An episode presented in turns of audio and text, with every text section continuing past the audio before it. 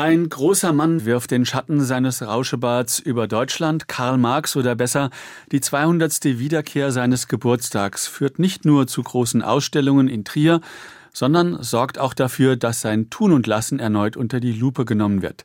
Gast bei den SWR 2 Zeitgenossen ist deshalb Thomas Kuczynski, Marx-Kenner, unter anderem, weil er das Kapital in einer neuen Werkausgabe herausgebracht hat. Herzlich willkommen in der Sendung, Herr Kuczynski. Guten Tag.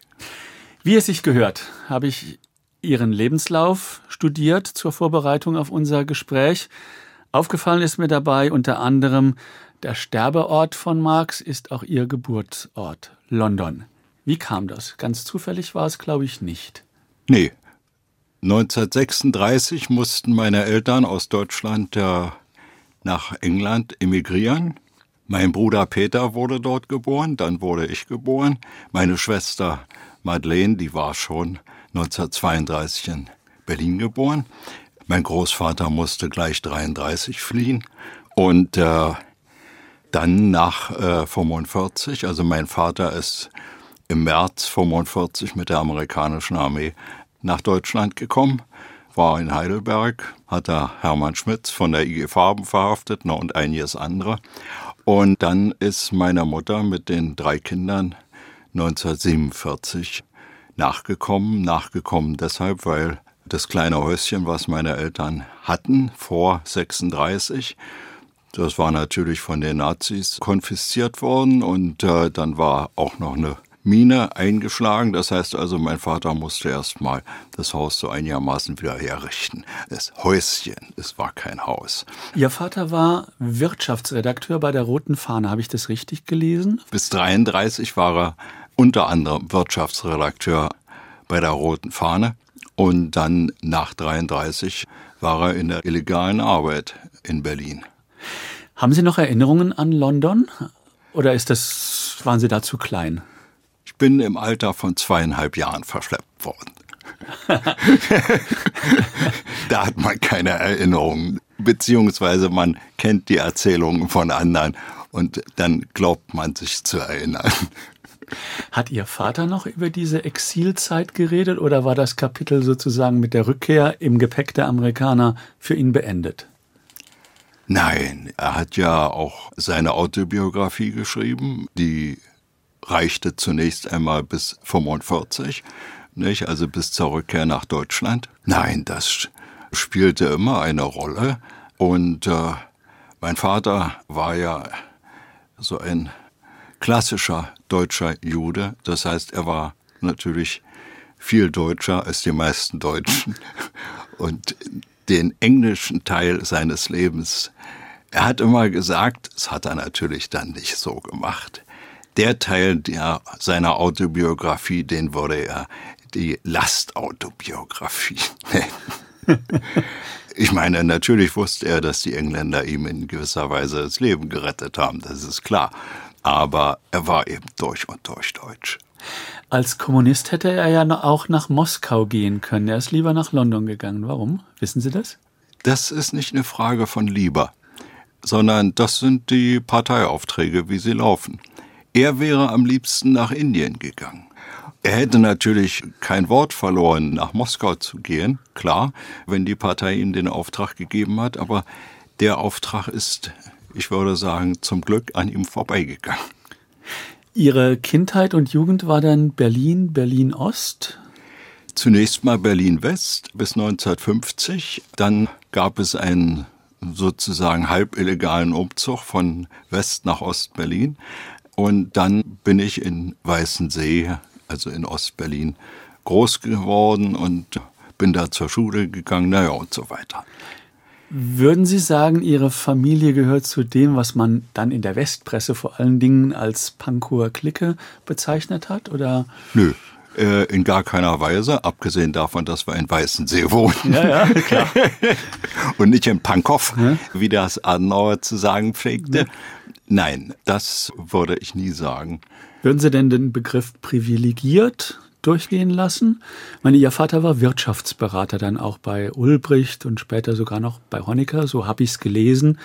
Würden Sie das zugeben? es geht gar nicht ums Zugeben.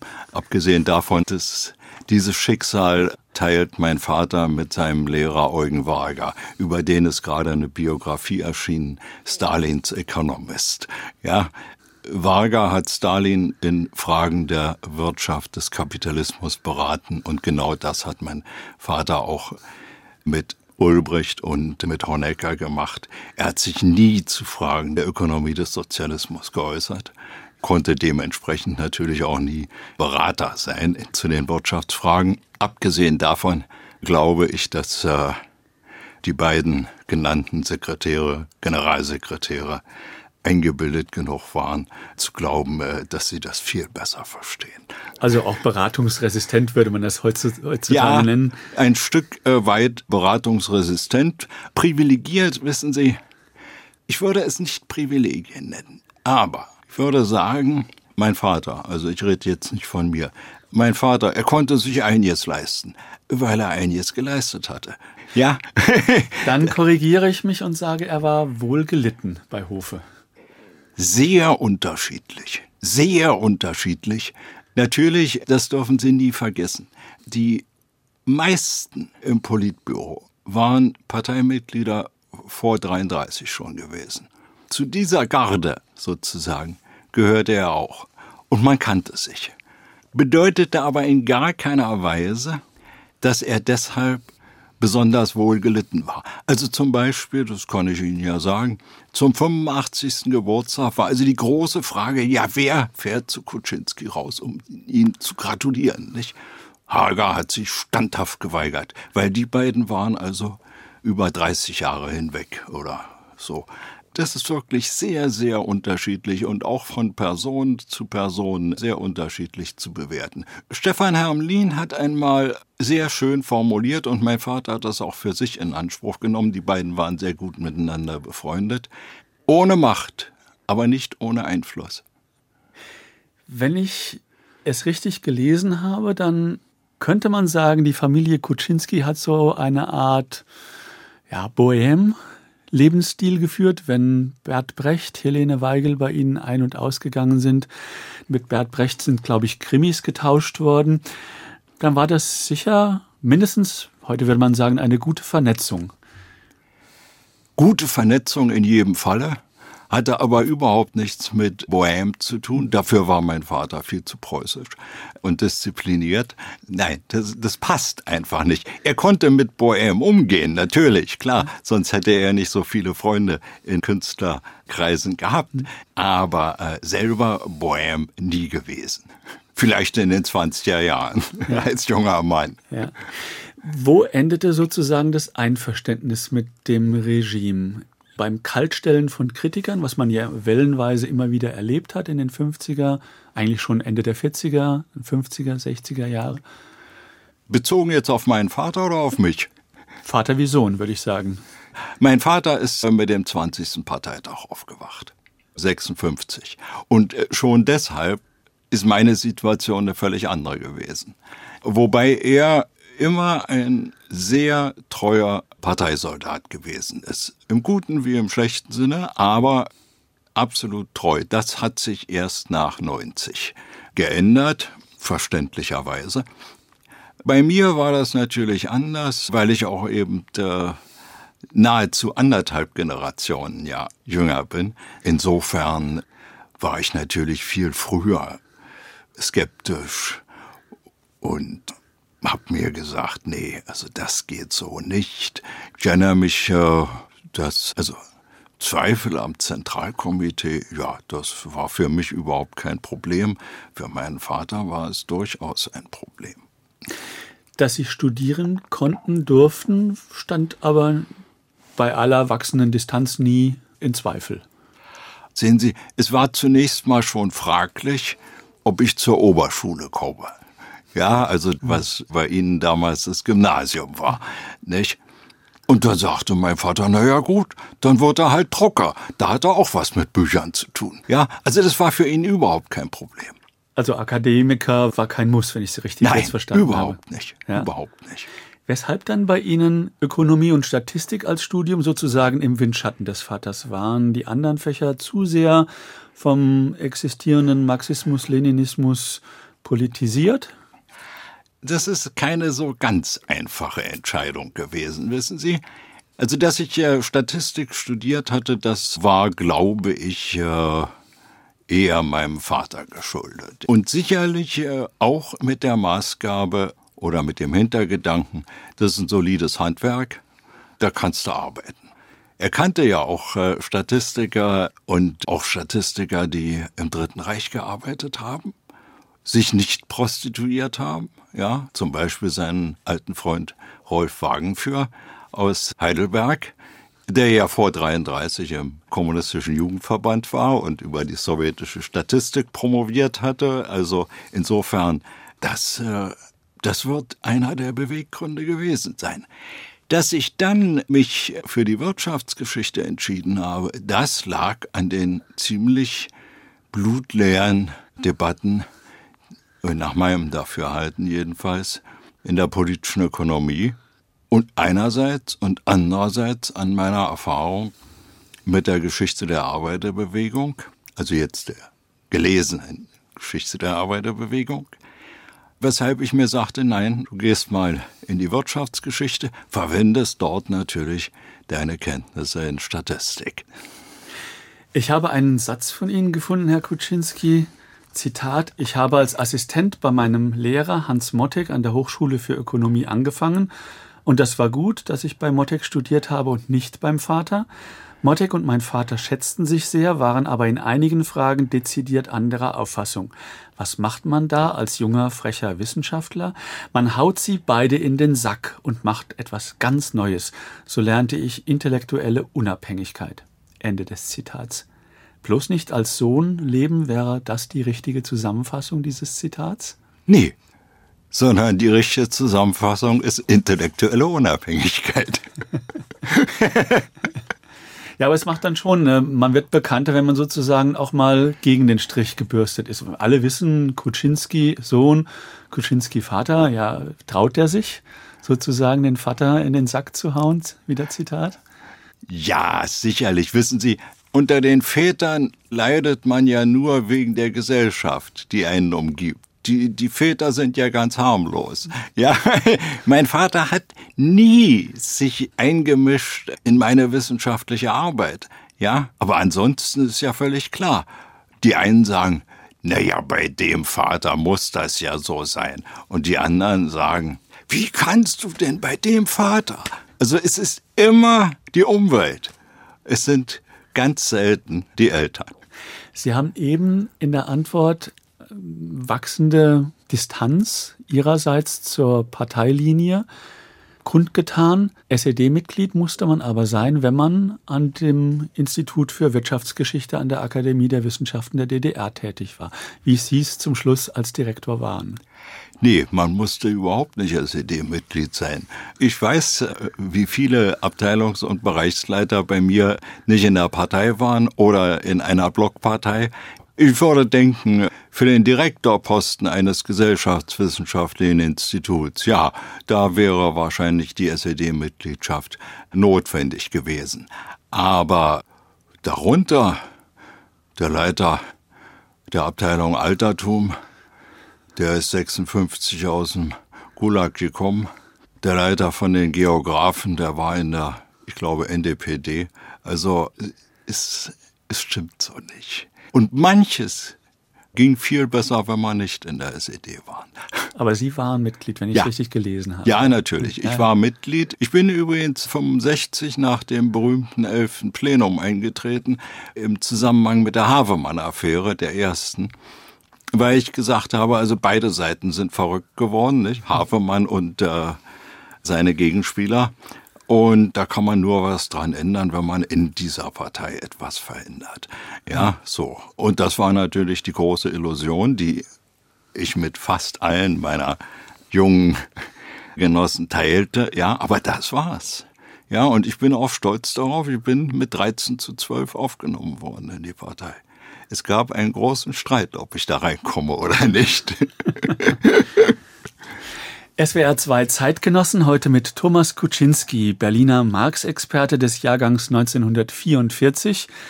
Ich habe versucht, den Begriff Marxist zu vermeiden, denn als solchen empfinden Sie sich nicht, aber auf den Schultern von Marx stehend sehen Sie sich schon. Da wird's aber eng, weil ich habe jetzt viele in den letzten Wochen gelesen, die sagen, wir stehen auf den Schultern von Marx. Also der arme Mann wird gedrückt und gedrückt und gedrückt. Ja, er ist ja Gott sei Dank nicht mehr am Leben. Ja. Er spürt's nicht mehr. Wenn ich Marx als Begründer der systematischen Sozial- und Wirtschaftsgeschichte bezeichnen würde, das wäre Ihnen wahrscheinlich zu wenig, oder?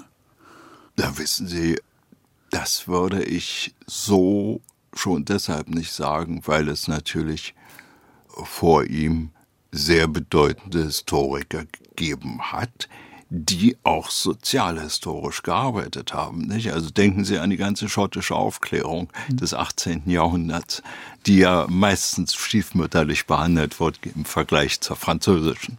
Ferguson zum Beispiel, Geschichte der Zivilisation. Da ist natürlich die, die halbe Wirtschaft mit drin.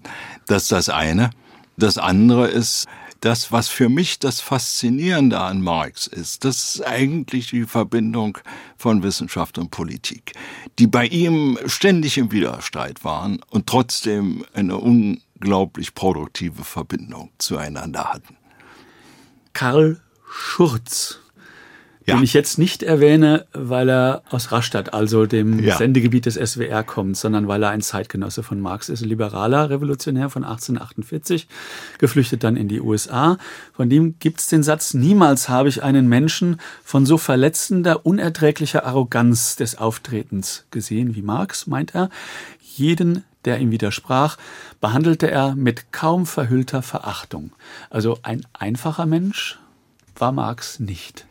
Nein, auf gar keinen Fall. Wobei ich nicht glaube, dass es irgendein äh, Genie gegeben hat, das einfach gewesen ist. Ja, also wenn ich an Newton denke oder an Goethe oder an Einstein, es, sie waren alle nicht einfach. Und die äh, Charakterisierung von äh, Short ist sicherlich in vielen äh, Punkten zutreffend. Ich würde denken, er muss schon einiges an unerträglichen Verhaltensweisen an sich gehabt haben, der gute Marx. Aber die andere Seite ist natürlich, dass er ganz sorgfältig darauf geachtet hat, sich nicht den Arbeitern aufzudrängen, sondern dass er nur kam, wenn er gerufen wurde. Ja, also auf Anforderung. Und das widerspricht nicht dem äh, von Karl Schurz, aber es ergänzt es. Wissen Sie, jede Mimose weiß, dass sie verletzend ist. Ja, wenn sie es nicht weiß, dann ist sie minder bemittelt. Und ich will Ihnen ein ganz einfaches Beispiel geben. Er hat seinem Schwiegersohn, seinem zukünftigen Schwiegersohn Paul Lafargue mitgeteilt, also er selber habe sein ganzes Vermögen äh, für die Revolution geopfert und er würde, wenn er nochmal anfangen müsste, genau dasselbe tun, aber er würde nicht heiraten. Und er werde alles in seiner Macht Stehende tun, um seine Töchter von dem Schicksal ihrer Mutter zu bewahren, deren Leben an diesen Klippen zerschellt ist. Das ist Größe eines Ehemanns gegenüber seinem künftigen Schwiegersohn. Ja, also insofern, man muss ihn nicht großreden. Ich glaube, er war in vielen Dingen ein wirklich schwer zu ertragender Zeitgenosse. Ja, Liegt das daran, dass es vielleicht gar nicht einen Marx gab, sondern eigentlich mindestens vier? Den Philosophen, den Historiker, den Politiker und den Publizisten? Und dazu noch, das wäre dann der fünfte Marx sozusagen, der Berufsrevolutionär, der ja auch immer ein Exilant war und ein wirklich nicht leichtes Leben hatte? Wissen Sie, ich glaube, es gibt kaum, außer in der philosophischen Fantasie, das, was man einen eindimensionalen Menschen nennt. Ja. Ja, jeder Mensch hat viele Facetten. Es gibt niemanden, der alles richtig macht. Es gibt niemanden, der alles falsch macht. Das sind nicht mehrere Marxe. Und die gehören auch alle zusammen. Wenn man sie über Marx schreiben liest, dann merkt man, nicht nur große Kennerschaft, sondern auch eine Sympathie für die historische Figur. Was ist das Interessante an Marx für Sie, Herr Kuczynski? Das ist genau der Widerspruch von Wissenschaft und Politik. Ich habe jetzt schon ein paar Vorträge in diesem Sinne gehalten, Widersprüche über Widersprüche. Ein Leben im Spannungsfeld von Wissenschaft und Politik. Die meisten sagen ja, ja, wenn er da nicht sich in der internationalen Arbeit der Assoziation so engagiert hätte, dann wäre das Kapital schon längst fertig gewesen. Ich sage, das war überhaupt der springende Punkt, dass er das Kapital fertigstellte, also den ersten Band. Ja, da sah er die Möglichkeit, dass seine theoretischen Auffassungen praktisch politisch wirksam werden können. Und da war er revolutionär. Und deshalb hat er diese Wissenschaft so vorangetrieben. Es ist ja nicht so, dass er seit 1847 20 Jahre ununterbrochen am Kapital gearbeitet hat. Er hat äh, bis 53, 1853 in London unglaublich viel exerpiert zur Wirtschaftsgeschichte, zur Wirtschaftstheorie und so weiter. Dann hat er bis 57 im Grunde vor allen Dingen Geschichte Kolonialismus, Diplomatiegeschichte und so weiter gemacht. Da war die Ökonomie ganz weit hinten. Dann kam die Wirtschaftskrise und da fing er wieder an. Ja, das heißt, auch Marx lebte in seiner Zeit. Und wenn er schon in der Kritik der Hegelschen Rechtsphilosophie schrieb, der Mensch ist kein abstraktes, außer der Welt erhockendes Wesen. Der Mensch, das ist die Welt des Menschen. Ja, das war Marx. Und wenn seine Welt sich änderte, seine Umwelt sich änderte, dann änderte sich Marx. Sie haben jetzt schon zwei sehr schöne Zitate von Marx gebracht. Man könnte Dutzende, Sie wahrscheinlich Hunderte anbringen. Das hat mich jetzt in der Vorbereitung auf das Gespräch dann wieder fasziniert. Wie kommt das, diese Merksprüche von Marx? War er als Autor talentierter als vielleicht als Analytiker oder war das das journalistische Talent? Wie würden Sie sagen? Ach, wissen Sie, das, das sind die Beiprodukte des großen Geistes. Wie viele Sprichworte, angebliche Sprichworte, die wir heute benutzen, sind von Schiller und Goethe. Ja. Ja, und trotzdem würde ich sagen, hier ist doch noch ein bisschen mehr Kante drin zum Teil. Also ich finde hier schon, dass er für unser alltägliches Leben mindestens genauso viele zu finden sind wie in den Klassikern der Literatur. Ja, sicherlich. Aber ich würde schon denken, dass das Beiprodukte des schöpferischen Geistes sind. Ja. Es gab in Trier jetzt vor einigen Wochen eine Debatte darüber, ob man eine Marx-Statue auf stellen soll, geschaffen von einem chinesischen Künstler, ähm, finanziert, soviel ich weiß, auch von China. Inzwischen ist sie aufgestellt. Wenn man es grob zusammenfasst, dann ging es um die Frage, ob Marx nicht hinter den Katastrophen des 20. Jahrhunderts, hinter den Toten, äh, Millionen Toten des 20. Jahrhunderts steckte. Dabei heißt es, glaube ich, bei Victor Hugo, das war nicht Marx, sondern es war der Fehler von Voltaire und es war der Fehler von Rousseau. Was ist diese Debatte für Sie als Marx-Kenner? Unhistorisch ist sie das nur? Nein, das habe ich des Öfteren gesagt. Der Sozialismus des 20. Jahrhunderts hatte mit Marx sehr wenig zu tun, so wie die Inquisition sehr wenig mit Jesus Christus zu tun hat. Keiner will die alten Zeiten zurück, keiner will die Inquisition zurück, aber es gibt immer noch äh, unglaublich viele Christen. Gut. Dann hätte ich noch eine Frage. Wir reden jetzt die ganze Zeit von Marx, aber nicht von Friedrich Engels, dem alter Ego. Verschwindet er nur, weil Marx ja ist, 2018?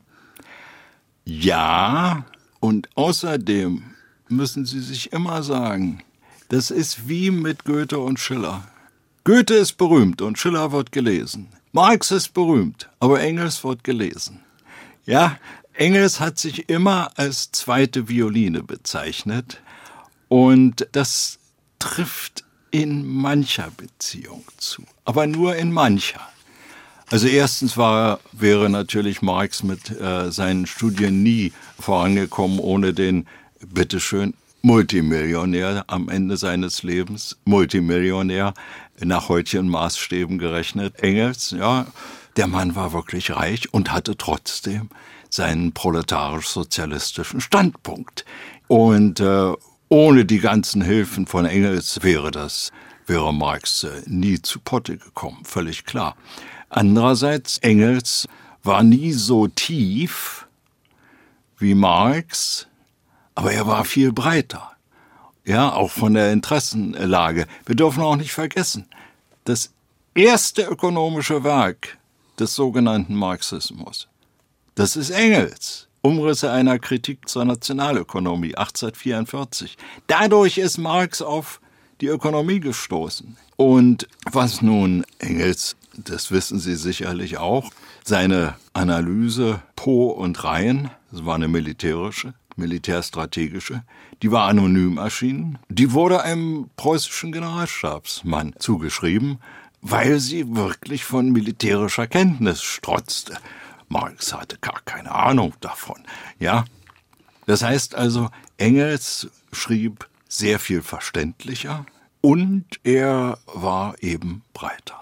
Ja, also insofern ergänzten sie sich auch in gewisser Weise. Aber sie waren nie ein und dieselbe Person. Wir führen sehr viele aktuelle Debatten, auch in diesem Marx-Jahr 2018, über wachsende Ungleichheit in der Gesellschaft, über die gespaltene Gesellschaft. Nicht nur bei uns in Deutschland, sondern eigentlich auch in der Welt. Eine Bestätigung, eine weitere Bestätigung der Marxischen Thesen sozusagen, jetzt gerade so zum 200. Geburtstag von Marx? Weiß ich nicht. Sicherlich eine der kapitalistischen Produktionsweise immanente Tendenz, mit vielen Aufs und Abs, denn das dürfen wir nie vergessen. Nach meinem Dafürhalten, andere sehen es anders, aber nach meinem Dafürhalten, der Abbau des Sozialstaats in Westeuropa, das ist ein Resultat des Zusammenbruchs des Realsozialismus in Osteuropa. Also wir haben immer gesagt, äh, wir, natürlich die frechen Jungen, die größten Erfolge hat der DDR-Sozialismus in Westdeutschland errungen, nämlich den Sozialstaat. Insofern, nach vielen Wendungen, äh, ist diese Tendenz heute also sehr, sehr deutlich geworden und sie kombiniert sich eben damit, dass Dinge veranstaltet werden, die ja auch vor 20, 30 Jahren wahrscheinlich nicht so ohne weiteres denkbar gewesen wären, wenn ich etwa daran denke, an die Infrastruktur in diesem Lande, die total verschlissen wird. Ja, man lebt von der Substanz, als ob man nicht das Beispiel DDR vor Augen haben könnte, wo also bei der Infrastruktur über Jahre und Jahrzehnte von der Substanz gelebt wurde und dann war das Resultat jenes. Nicht? Also das ist schon erstaunlich. Abgesehen davon kommt natürlich dieses Riesenproblem USA dazu. Das amerikanische Jahrhundert, also das 20. Mhm. Das geht zu Ende. Und um äh, meinen äh, Kollegen, leider auch schon verstorben, Andre Gunda Frank zu zitieren, Reorient ist angesagt. China und insofern, das sind Wendungen in der Geschichte, da sollte man sich nicht einbilden, dass das nun die Bestätigung von Marx ist.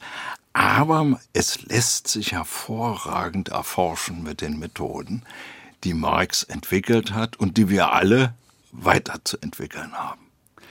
Sie hören SWR 2 Zeitgenossen. Gesprächsgast ist heute anlässlich der Feierlichkeiten und der öffentlichen Aufmerksamkeit zum 200. Geburtstag von Karl Marx Thomas Kuczynski, Marx-Kenner, Marx-Herausgeber, pensionierter Ökonom und Statistiker mit einer DDR-Vita.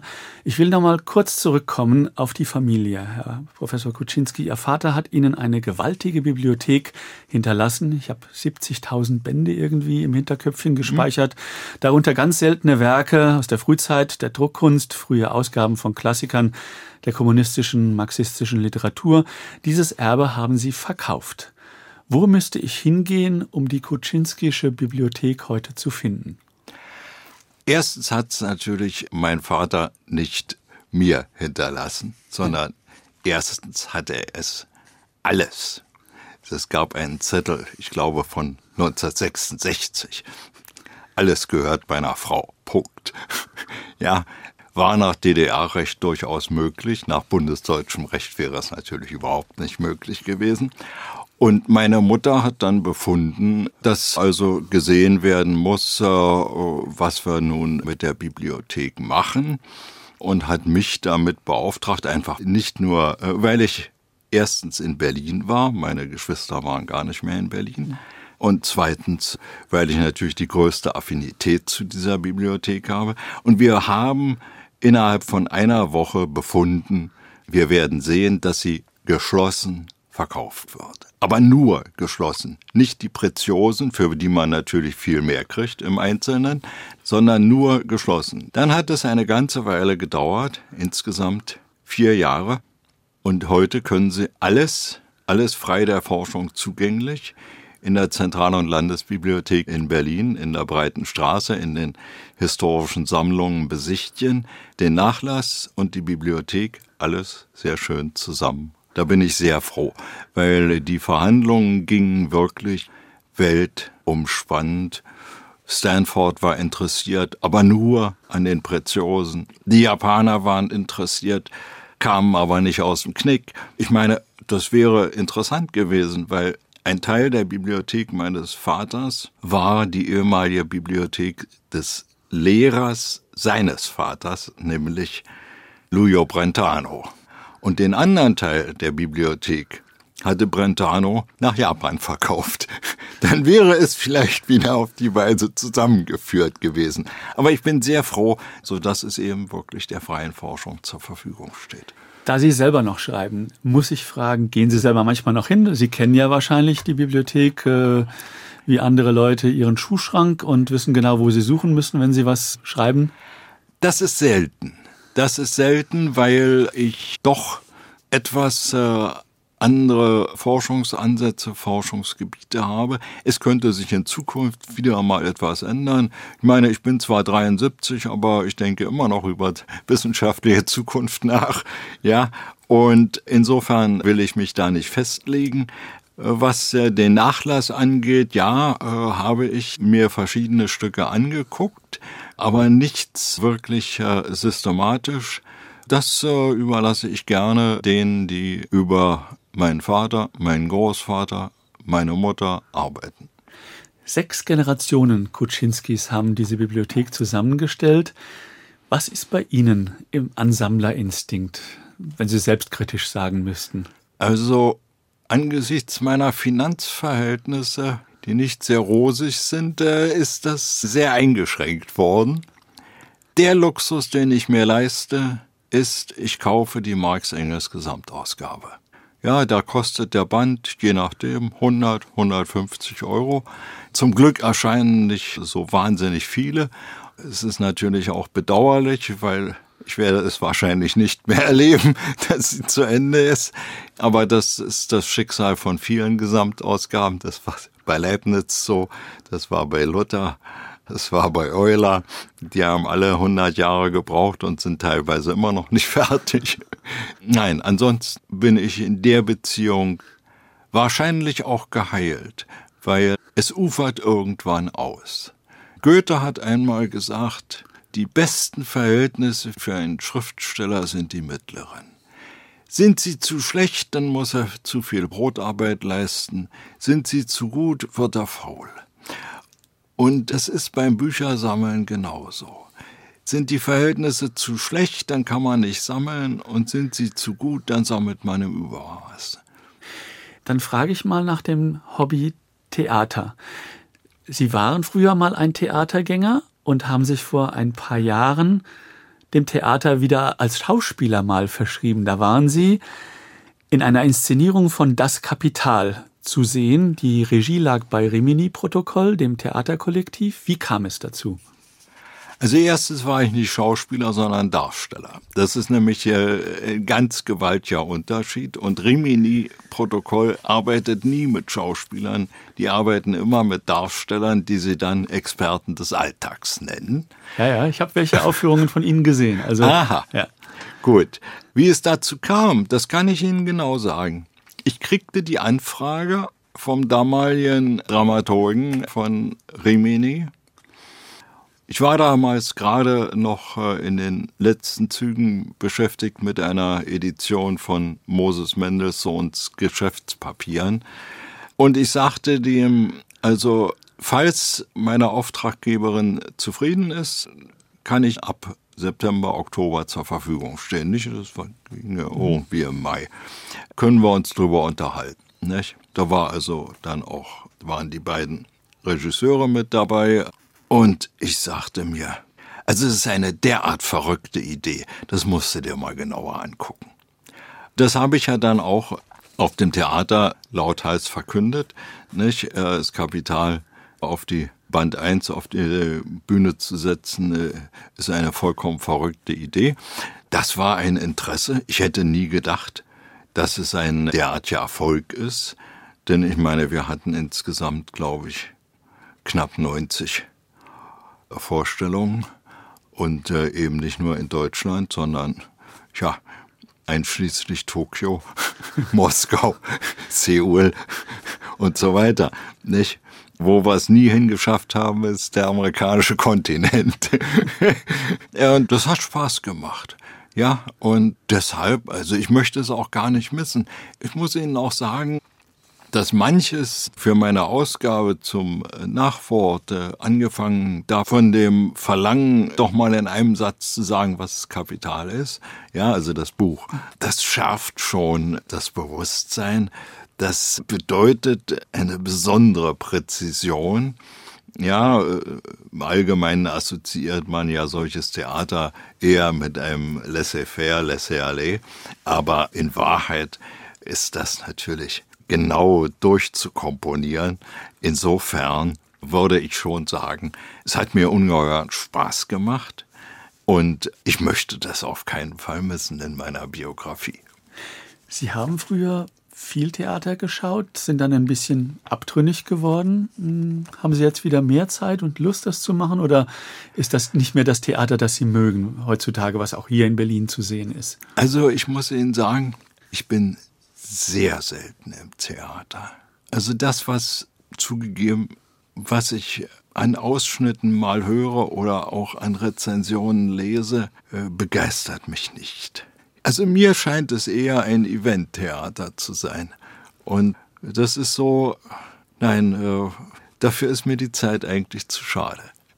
SWR 2 Zeitgenossen mit Thomas Kuczynski. Herr Kuczynski, nach der Abwicklung Ihres Instituts Anfang der 90er Jahre haben Sie unter anderem eine Studie geschrieben über die wahren Kosten, die eine Entschädigung der Zwangsarbeiter im Zweiten Weltkrieg verursachen würde.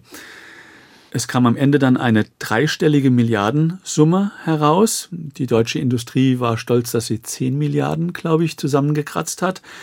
Weshalb haben Sie diese Studie geschrieben? War das, was war der Impetus dahinter? Das war ganz einfach. Freunde in Bremen vom äh, Institut für Sozialgeschichte des 20. und 21. Jahrhunderts, die hatten mich gefragt, sie hätten die Anfrage von zwei Anwälten der Zwangsarbeiterkräfte. Und sie könnten das aber nicht bearbeiten. Sie hätten einfach nicht das statistische Instrumentarium, äh, das Know-how und so weiter. Und ob ich das machen könnte.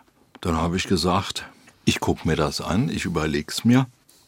Und dann habe ich mir einiges an Statistiken angesehen, habe überlegt, äh, wie könnte man das machen. Dann habe ich mir ein bisschen was an gesetzlichen Grundlagen. Es ist alles, was ich berechnet habe, ist alles auf der Basis offizieller Statistik. Ja, also da ist nichts dazu erfunden. Und dann habe ich ihnen gesagt, ja, könnte ich euch eine Hochrechnung machen. Dann wurde das natürlich an die Anwälte weitergegeben. Und es lief dann auch weiter über das, die Stiftung Sozialgeschichte.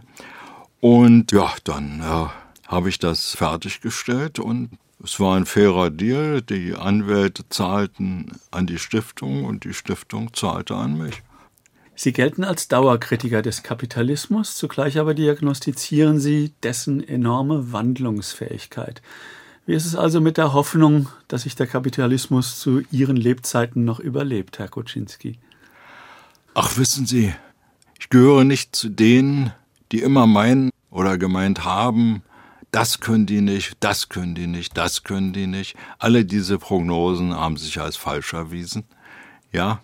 Andererseits äh, zitiere ich immer gerne aus der Rede von Lenin, die er im Januar 1917 vor der Schweizer Arbeiterjugend zum 12. Jahrestag der Revolution von 1905 gehalten hat. Und wo er zum Schluss etwas melancholisch sagt, nun, ob wir Alten, er war damals 45, ob wir Alten noch die künftige Revolution erleben werden, das sei dahingestellt. Einen Monat später brach die Februarrevolution aus, neun Monate später die Oktoberrevolution. Man kann sagen, Lenin hatte keine Ahnung von Russland, aber wenn man weiter in die Geschichte guckt, Revolutionen sind nie geplant worden. Revolutionen sind immer an Orten und zu Zeiten ausgebrochen, wo es keiner erwartet hat. Ja, äh, im kommunistischen Manifest, ja, wir richten unser Hauptaugenmerk auf Deutschland und die Revolution bricht in Frankreich aus. Und, und, und so weiter. Nicht? Bis zum heutigen Tage. Wer hätte mit dem arabischen Frühling gerechnet? Niemand.